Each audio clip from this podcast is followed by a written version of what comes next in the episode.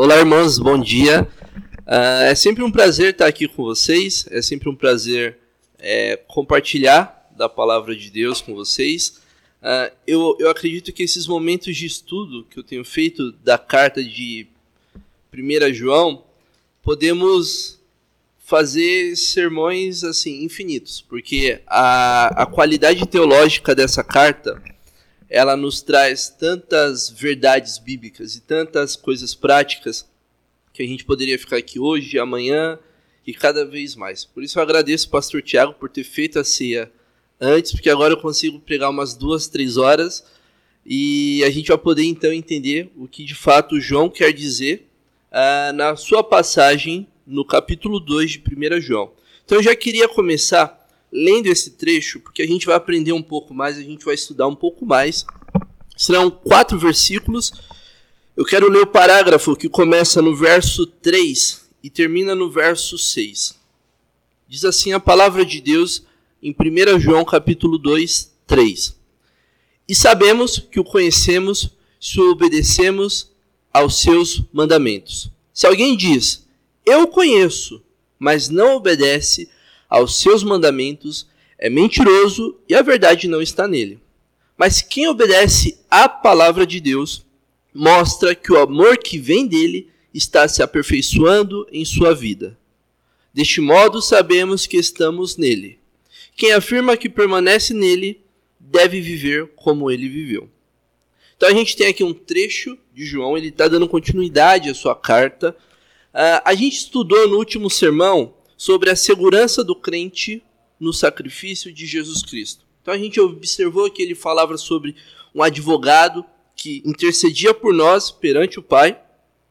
E essa segurança ele vai continuando com esse essa argumentação, porque o contexto que a gente encontra em 1 João era de que um grupo de hereges, de pessoas que alegando uh, conhecerem Deus, alegando estarem em em harmonia com o Senhor, diziam o seguinte: olha, primeiro, é, nós somos uma elite espiritual, nós temos um conhecimento superior e a maioria de vocês não tem esse conhecimento. Então vocês precisam se submeter à nossa autoridade e vocês precisam, se quiserem participar desse nosso grupo, estar junto aqui. É, nós temos um conhecimento que nenhum de vocês tem. Então João, observando isso naquela igreja, na, nas igrejas da Ásia Menor. Ele decide então escrever essa carta. É importante dizer que esse tipo de ideia, essa heresia que ocorria, ela é chamada de gnóstica. Nós já estudamos isso ao longo de vários outros passagens, mas aqui é só para a gente poder ter um contexto e entender por que João escreveu isso que escreveu. Então, além de tudo, o contexto que João, o que ele traz nos primeiros versos como introdução, de fato, são verdades que a gente aprendeu logo no início dessa carta. Primeiro, Deus veio em carne e osso. Essa é uma verdade que a gente pode observar logo no capítulo 1, versículo 1. Proclamamos a vocês aquele que existia desde o princípio, que ouvimos e vimos e tocamos. Depois ele ainda diz que Deus é luz, e onde há luz não pode haver trevas. São duas verdades que João expõe para aquela igreja, e a partir de então ele vai falar: olha, você quer saber se de fato essas pessoas são verdadeiras? Você quer saber se de fato essas pessoas procedem de Cristo, procedem do Messias? Então faça esse teste. E aí a carta, ao longo de todos os outros capítulos, ela vai ser distribuída em três testes a gente até utilizou a metáfora do, do vestibular, do, do teste de aptidão. O primeiro teste, eu acho que é o que eu vou trabalhar muito mais hoje, é o teste moral ou o teste da obediência. A gente sabe que uma pessoa provém de Cristo ou que ela tem o Espírito de Cristo, o Espírito Santo, quando ela obedece à palavra de Deus. O segundo teste, a gente vai perceber isso ao longo da carta, é o teste social. A gente sabe que uma pessoa ela tem o Espírito Santo de Deus na forma como ela demonstra amor ao próximo. Ou seja, não basta somente obedecer à palavra de Deus, eu também devo demonstrar esse amor ao próximo. E o terceiro teste que João vai apresentar ao longo da carta é um teste doutrinário. Será que eu acredito que Jesus Cristo é quem Jesus Cristo é? Ou seja, será que eu acredito que Jesus é homem e Deus? Será que eu acredito que ele veio e morreu? Será que eu acredito que ele subiu aos céus? Tudo isso são perguntas que a gente deve fazer para saber se nós somos cristãos ou não, se temos o Espírito Santo ou não. Portanto, tendo esse contexto, tendo essa esse panorama, eu quero apresentar para vocês a verdade central desse texto. Eu indico que a verdadeira comunhão é comprovada pela obediência a Deus. A gente vai tentar aprender isso nos versos de 3 a 6 que eu li agora há pouco. Agora, por que, que a gente tem que fazer esse tipo de leitura? Por que, que a gente teve que fazer uh, essa associação? João está tendo que enfrentar esses falsos mestres, esses hereges, esses gnósticos, porque eles dizem: olha, na verdade, eu não preciso talvez obedecer toda a palavra de Deus. Eu já atingi um conhecimento tão grande, eu já atingi uma sabedoria, algo tão elevado, que agora o que existe aqui no dia a dia, na comunhão, eu posso abrir mão, eu posso não obedecer, eu posso deixar de lado. Então, eu quero já começar no verso 3 do capítulo 2 como uma afirmação. Eu quero destrinchar essa afirmação porque a partir dela os versos 4, 5 e 6 são derivados. Diz assim o verso 3: E sabemos que o conhecemos se obedecemos aos seus mandamentos. Ponto. É uma afirmação simples, rápida, breve, mas que ela traz muita informação que a gente pode uh, aprender. Essa palavrinha sabemos, João ele vai utilizar porque realmente ele precisa mostrar para aqueles cristãos que dá para saber determinadas coisas. Não dá para ficar somente, será que eu sou crente? Será que eu não sou crente? Não, aqui ele vai utilizar essa palavra sabemos e ela aparece em todo o livro. Por exemplo, quando a gente vai lá no capítulo 3, versículo 16, sabemos que é o amor porque Jesus Cristo deu sua vida por nós. Lá no final do capítulo, no capítulo no final do livro, capítulo 5, verso 18, sabemos que os nascidos de Deus não vivem no pecado. Ou seja, João utiliza essa expressão, a gente vai encontrá-la ao longo de toda a carta para mostrar nós podemos saber como o Filho de Deus vive. Nós podemos saber como o Filho de Deus procede. É interessante porque hoje em dia, quando a gente para para pensar, uh, muitas igrejas vivem da forma que vivem e eles alegam que eu não posso dizer para ele que ele está certo ou está errado mediante a palavra de Deus. Eles dizem: olha, não julguem. Quem é você para julgar? Só que pela palavra de Deus, ele dá um teste, ele dá um veredito muito claro sobre o que é luz, sobre o que é trevas. Então, a partir desse momento, sabendo, usando essa pequena expressão que João traz, ele mostra o propósito do autor de querer dar elementos para discernir o verdadeiro cristão do falso cristão.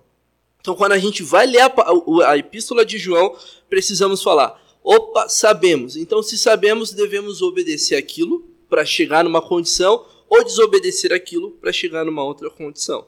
Agora, o que sabemos? Ele vai continuar. Sabemos que o conhecemos. O que significa então conhecer a Deus? Primeiro, a gente pode dizer, se eu perguntar aqui, você conhece Deus? Todos nós aqui, eu acho, levantaria a mão. Da mesma forma que eu perguntasse, você conhece Jair Bolsonaro? Ou você conhece Ayrton Senna, que foi a morte aniversário da morte dele ontem, todo mundo aqui levantaria a mão. No entanto, conhecer, esse conhecer que João está querendo mostrar aqui, não significa apenas conhecer os seus atributos. Olha, eu sei que Jair Bolsonaro, ele é o presidente do Brasil. Ayrton Senna foi um piloto de Fórmula 1 do Brasil. Não basta somente isso. Isso de fato é conhecer alguns atributos, e nós podemos dizer que conhecer os atributos de Deus faz parte desse elemento de conhecer, mas mais do que isso. Quando eu digo que eu conheço alguém, eu desfruto de um relacionamento com essa pessoa. Então eu posso dizer que eu conheço a Jaque mais do que qualquer um de vocês. E dessa forma, eu devo me questionar: será que eu conheço a Deus de fato? Porque é isso que João está querendo dizer. Quando eu digo e sabemos que o conhecemos, não basta eu saber que Deus fez os dez mandamentos, que Deus abriu o mar vermelho, que Deus deu força para Davi matar Golias. Tudo isso é informação. Mas não basta somente isso para que tenhamos um atributo de Deus. Por exemplo, Jô Soares. Todos aqui conhecem Jô Soares, um jornalista. Ele alega que leu a Bíblia cinco vezes. Mas será que de fato ele conhece a Bíblia como nós conhecemos? Será que de fato ele vive aquela verdade, o que ele aprende na Bíblia, como nós vivemos no nosso dia a dia? Essa é uma questão de que nós devemos levantar quando perguntamos: será que eu conheço a Deus? Será que Deus de fato é conhecido por mim? Como? Sendo desfrutando de um relacionamento com Deus. Essa é uma verdade que a gente precisa ter em mente, que a gente precisa ficar claro que não basta eu conhecer os elementos de Deus, não basta eu conhecer os doze discípulos, não basta eu saber as medidas do tabernáculo, tudo isso é conhecimento, conhecimento da lei, conhecimento dos atributos de Deus. Não basta eu saber que Deus é santo, não basta eu saber que Deus é puro, mas eu preciso conviver com Ele.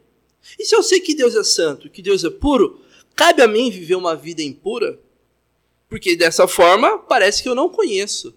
Se eu vivo uma vida que vai o oposto dos atributos de Deus, então as minhas práticas, o que eu vivo, não condiz com a verdade. Parece que eu não conheço Deus como eu digo conhecer.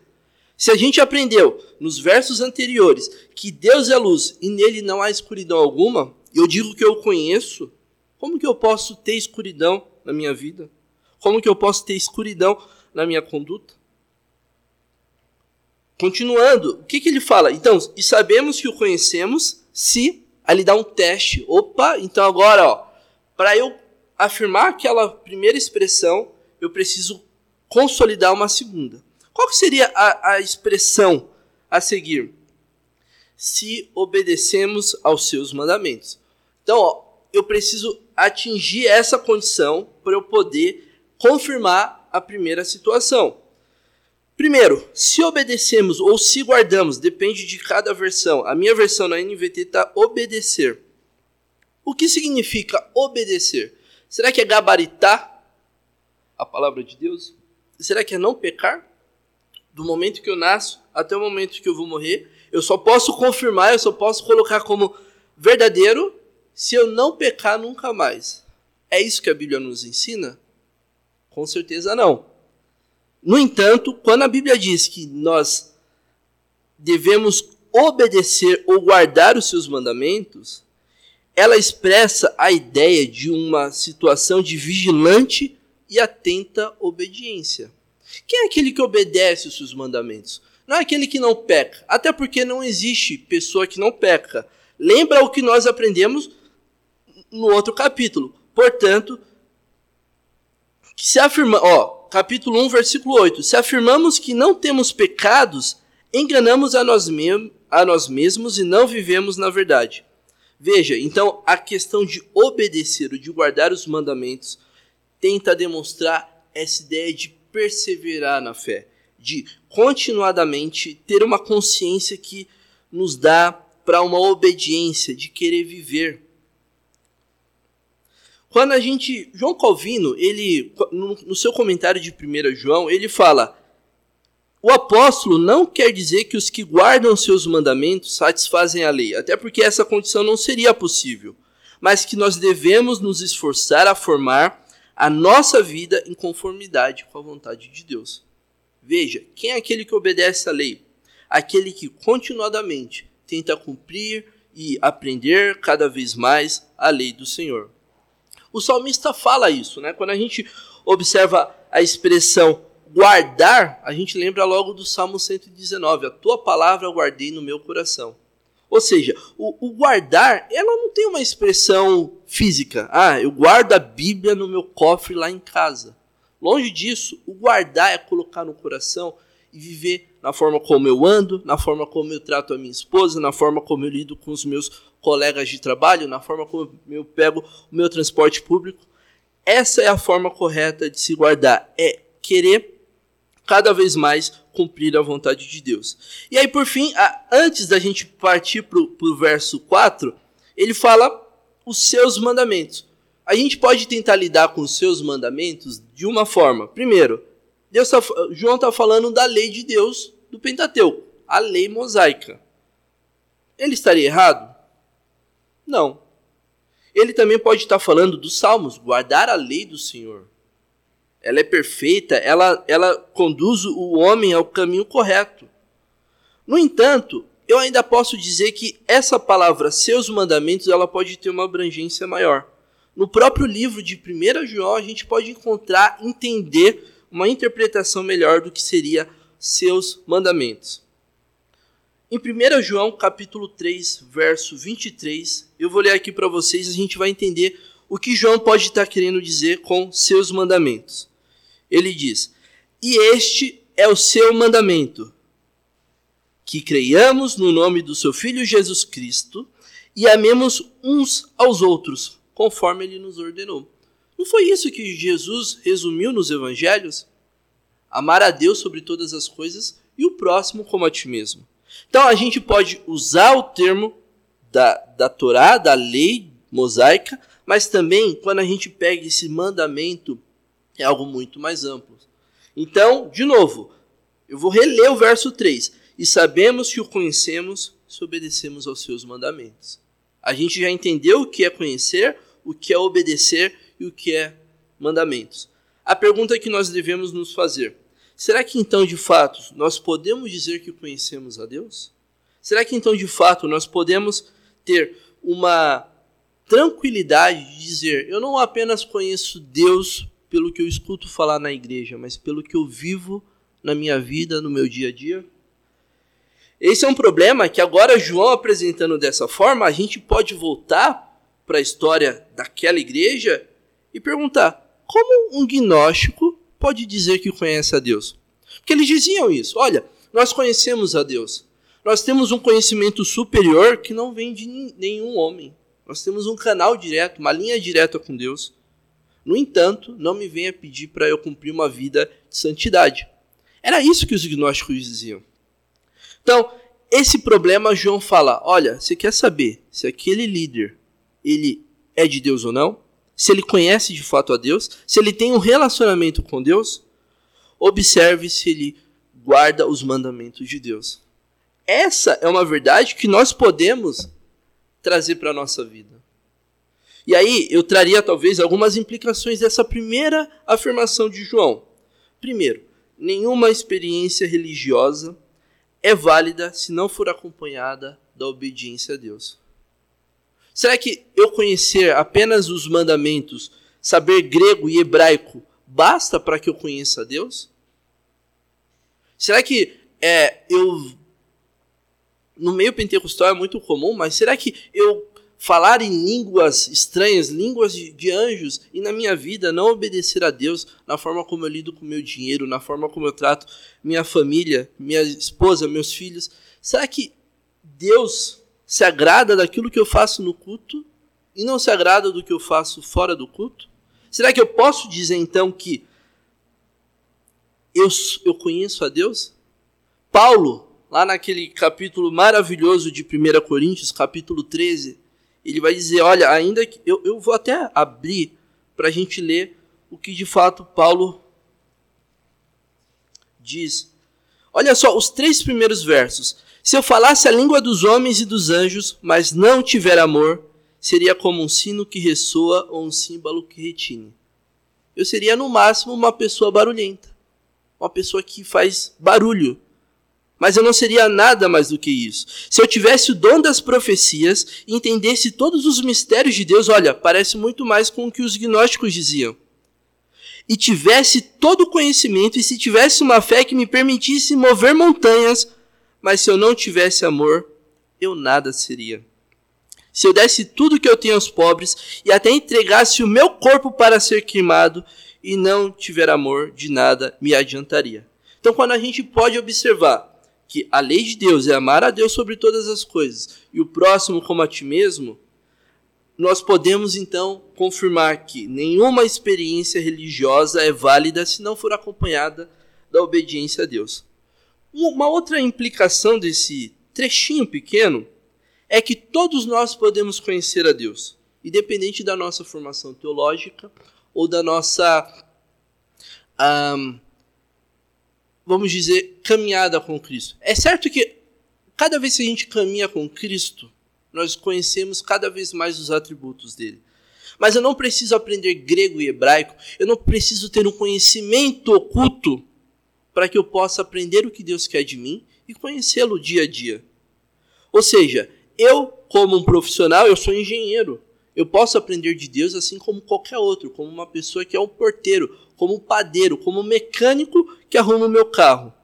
Todos nós podemos conhecer a Deus. Porque o que faz a gente conhecer a Deus não é o tempo, somente o tempo de estudo. Claro que isso é importante, a gente aprender cada vez mais, mas sim se eu obedeço a sua palavra. Eu posso. A gente tem como evidência, por exemplo, os teólogos liberais. Tantos teólogos que estudam a palavra de Deus, vão lá nos manuscritos originais e sequer acreditam em Deus.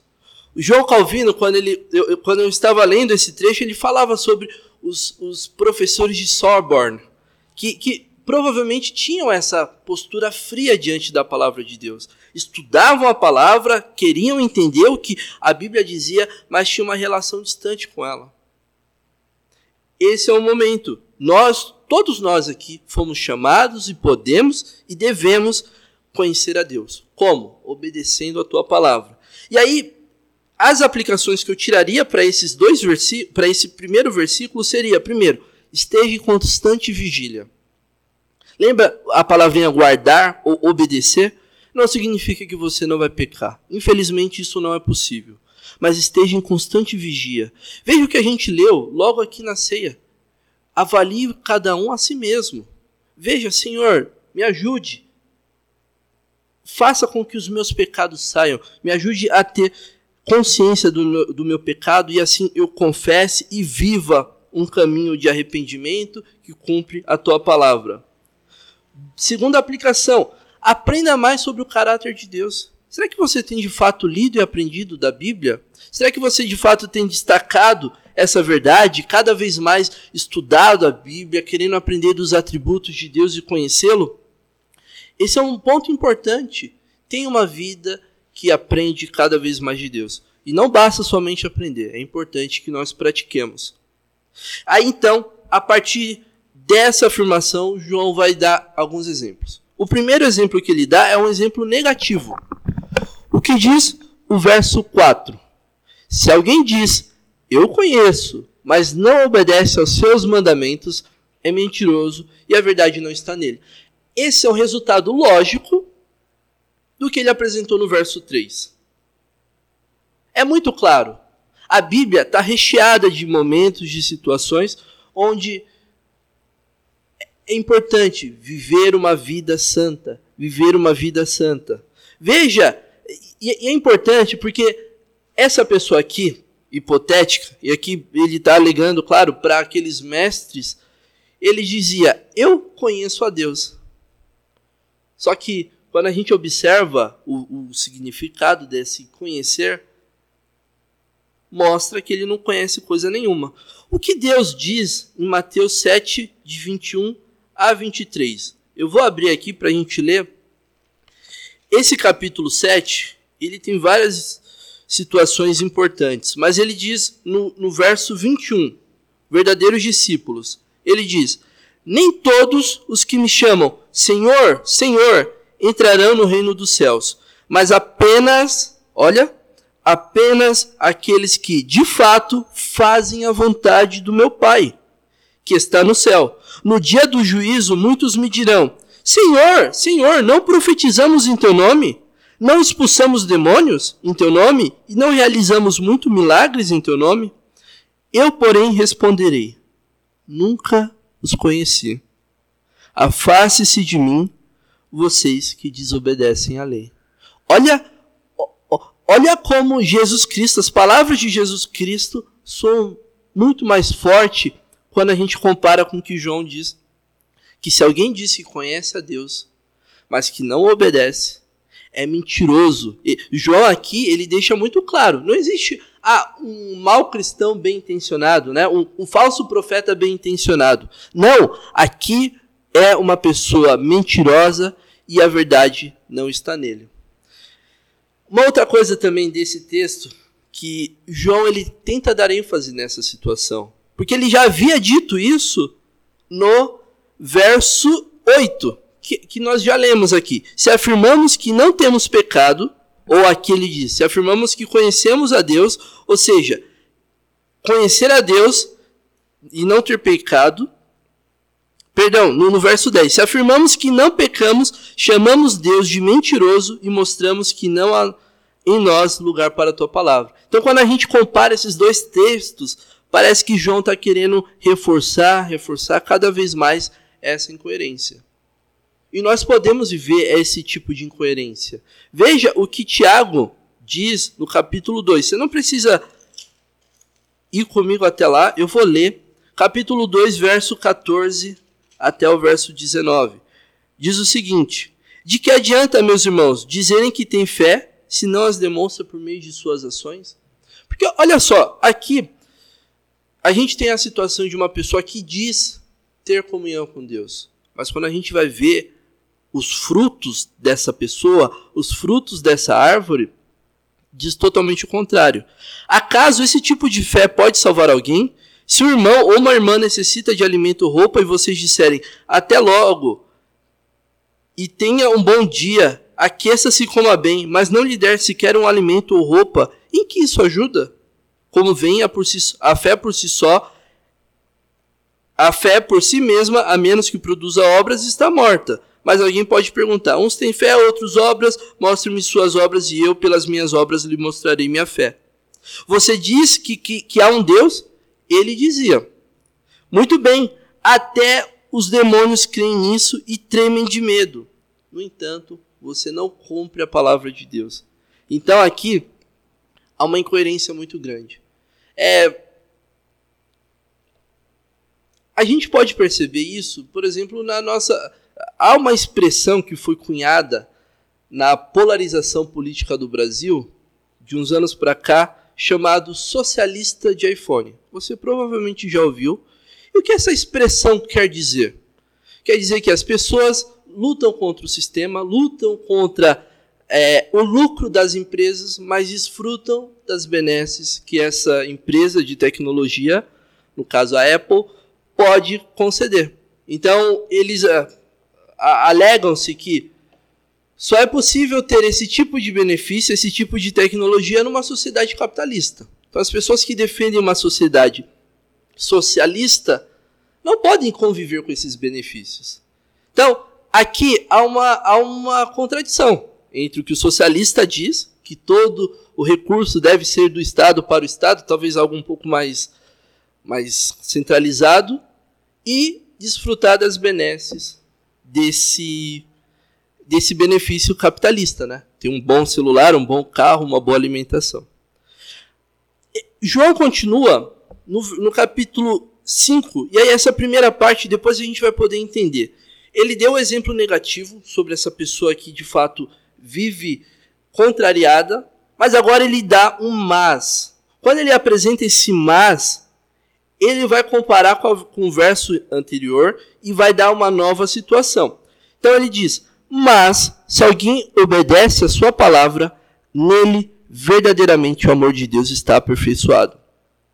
Interessante, porque agora eu não tenho somente uma uma situação, mas agora a gente tem uma consequência. Se eu obedeço a palavra de Deus, o amor de Deus está em mim e sendo aperfeiçoado.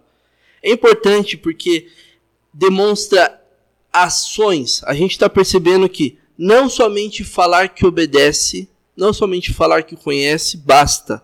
Alguém deve obedecer a sua palavra. E aí, quando a gente vai um pouquinho, ainda lá em Mateus 7, Jesus Cristo fala sobre os frutos da árvore boa e da árvore má. E aí, quando ele, Paulo vai falar em Gálatas, a gente lembra dos frutos do, do fruto do Espírito Santo.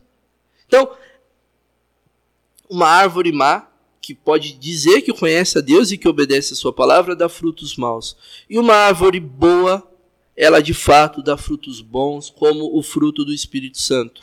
Quando eu obedeço a Deus, quando eu me entrego a Deus, eu posso sim de fato conhecê-lo. Neste caso, quando a gente obedece a palavra de Deus, eu posso alegar para os irmãos e, e guardar para mim mesmo e dizer: olha, só Deus sabe o amor que eu tenho pelos irmãos. Uma pessoa rancorosa que diz: olha, só Deus sabe como eu amo a minha família. E maltrata a esposa, maltrata os filhos, maltrata os pais. Será que eu posso dizer isso como um cristão? Eu, por exemplo, posso esconder que estou apaixonado? Provavelmente não. Você, na sua primeira paixão, é difícil demais você dizer que não gosta. Estar apaixonado, você vê flores em tudo, você não consegue esconder, você quer explodir. Los Hermanos, em uma de suas canções, diz: Até que me vê na fila do pão, sabe que eu te encontrei. Veja que interessante, a gente não está falando de um amor apaixonado, mas a gente está falando de algo que as pessoas no nosso cotidiano sabem que nós encontramos Jesus Cristo, que Jesus Cristo nos chamou, né? que, que Ele nos trouxe a vida. Então, não dá para eu desassociar a prática da obediência cristã.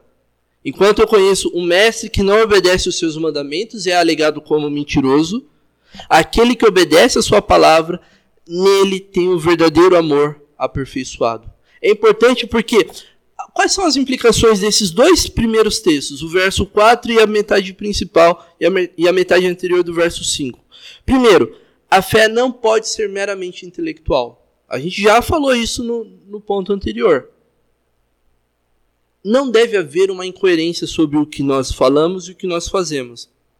A fé, a fé precisa ser refletida em obras. A mudança, obrigado, a mudança deve ser visível, a mudança deve ser nítida, transparente, cristalina. Será que agora eu posso me colocar numa situação de julgamento e dizer: será que a minha vida tem mudado? Será que as pessoas ao meu redor, antes e depois de eu conhecer a Cristo, podem aprovar ou não? Talvez a gente. Eu, eu por exemplo, nasci no, num lar cristão. Então eu já tive práticas cristãs ao longo do tempo.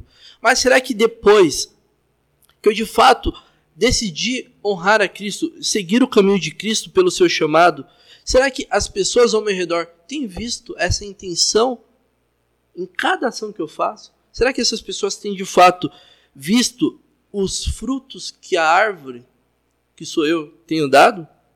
Será que eu de fato tenho dado fruto que agradam a Deus e que de fato demonstra que eu obedeço e que eu tenho uma comunhão com Cristo? Ou eu tenho dado fruto que de fato desagrada a Deus.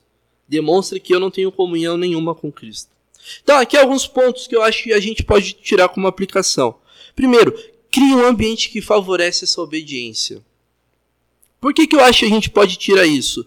Paulo, em Colossenses 3, ele vai dizer: Olha, habite ricamente, 3, 16 a 17, que a mensagem a respeito de Cristo, toda, em toda a sua riqueza, preencha a vida de vocês Ensinem e aconselhem uns aos outros com toda a sabedoria. Cantem a Deus salmos, hinos e cânticos espirituais com o coração agradecido.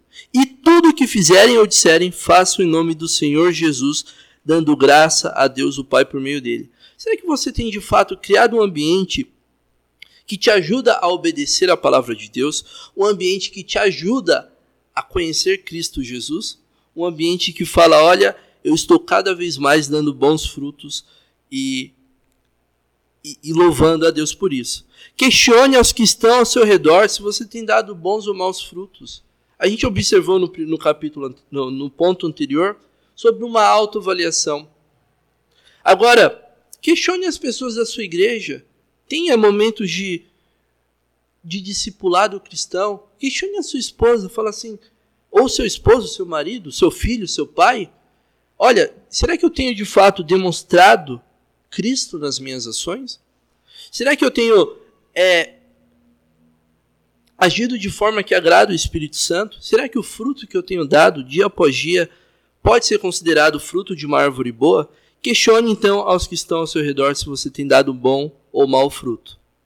Por fim, eu quero já entrar no finalzinho do capítulo 5 e início do verso 6, que diz: Deste modo, sabemos que estamos nele. Quem afirma que permanece nele deve viver como ele viveu. Aqui então, a gente pode aprender que o nele, logo de cara, a gente precisa entender de quem é nele. Porque A gente estava falando de mandamentos, de obedecer os seus mandamentos, mas o que seria o nele? Quem está nele? E aqui João ele vai falar primeiro, no capítulo 1 ele fala, olha, aquele que vimos e ouvimos e tocamos. Jesus Cristo. No capítulo 2, 28, ele vai dizer, deixa eu só encontrar. Agora, filhinhos, permaneçam nele, para que quando ele voltar, estejamos confiantes e não nos afastemos dele envergonhado. Tá claro aqui então que o nele trata-se de Jesus Cristo. João vai usar esse pronome ao longo de toda a carta. Então, o que significa isso? Permanecer nele. Quem afirma que permanece nele deve viver como ele viveu. Temos aqui agora um exemplo de uma boa conduta. Temos agora um exemplo de como devemos viver obedientes a Cristo. Cristo obedeceu o Pai em todos os momentos? Sim. Será que Cristo em algum momento falou: Olha, Pai, eu te amo, eu te obedeço, mas até aqui. Eu não quero ir até a cruz. Ali eu passo, eu pulo. Manda Barrabás no meu lugar. Será que Jesus Cristo agiu dessa forma? Não, de maneira nenhuma. Jesus Cristo obedeceu e obedeceu até a morte, e não qualquer morte, uma morte de cruz. É o que a gente pode perceber em João 6,38, a submissão de Deus à vontade do Pai, a, a submissão de Cristo à vontade do Pai, em Filipenses 2:5-8, a obediência desse ser celestial que se submeteu ao plano divino do começo ao fim. Jesus Cristo, ele nos dá um exemplo de o novo Adão. Nós temos agora uma nova forma de viver. Nós vivíamos em nossos pecados. Hoje em dia nós podemos olhar para Jesus Cristo e ter um alvo como o que devemos encontrar. Que então, dessa forma, nós saberemos que estamos nele. Você quer saber se você está em Cristo Jesus, que você está salvo? Afirme, você deve viver como ele viveu. Esse é um teste. Então, se você quer saber se está nele, tenha esse exemplo. Viva como Jesus Cristo viveu. Então, algumas implicações. Primeiro, eu acho que agora a gente tem um modelo de conduta. Porque antigamente cada um podia viver de alguma forma, agora a gente tem Jesus Cristo como modelo de conduta. E observando como Jesus Cristo viveu, eu posso dizer que a nossa obediência demandará sacrifícios. Não vai ser uma obediência fácil, não vai ser uma obediência tranquila. Se Cristo, que é o cabeça, sofreu, quanto nós, quanto mais nós sofreremos neste mundo que é do maligno. Hoje o diabo reina neste mundo. Algumas aplicações. Primeiro, então, você já se perguntou hoje, amanhã, ou ontem, ou algum momento você se perguntará: em meus passos, o que faria Jesus? Isso foi um livro que foi vendido há algum tempo atrás. Em meus passos, o que faria Jesus? Essa é uma pergunta que você deve se fazer sempre. Você, homem, você, mulher, criança, jovem, adulto. Será que Jesus Cristo acessaria o meu computador, os sites que eu acesso, da forma que eu tenho acessado? Será que eu tenho colocado a minha consciência à prova para saber o que Jesus Cristo falaria se ele estivesse no meu lugar?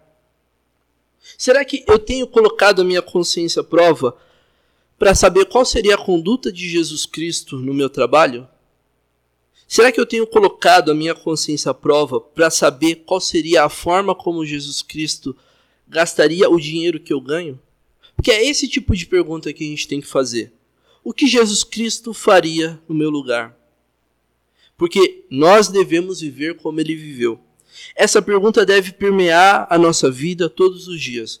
No trânsito, no trabalho, em casa, assistindo televisão, assistindo um filme. O que Jesus faria no meu lugar?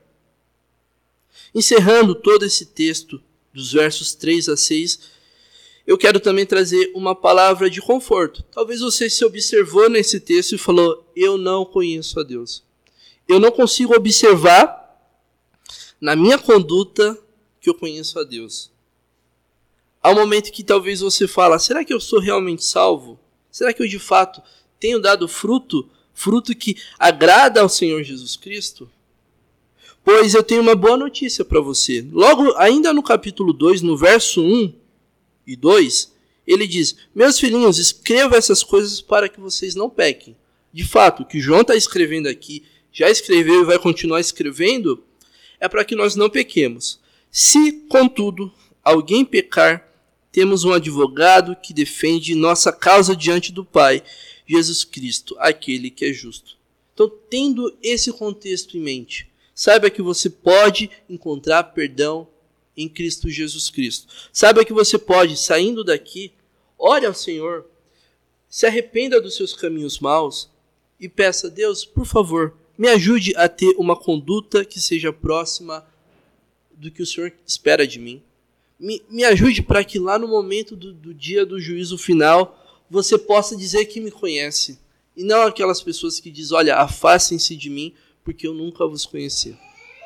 Que nós possamos então lembrar da verdade que aprendemos. A verdadeira comunhão é comprovada pela obediência a Deus. Vamos orar?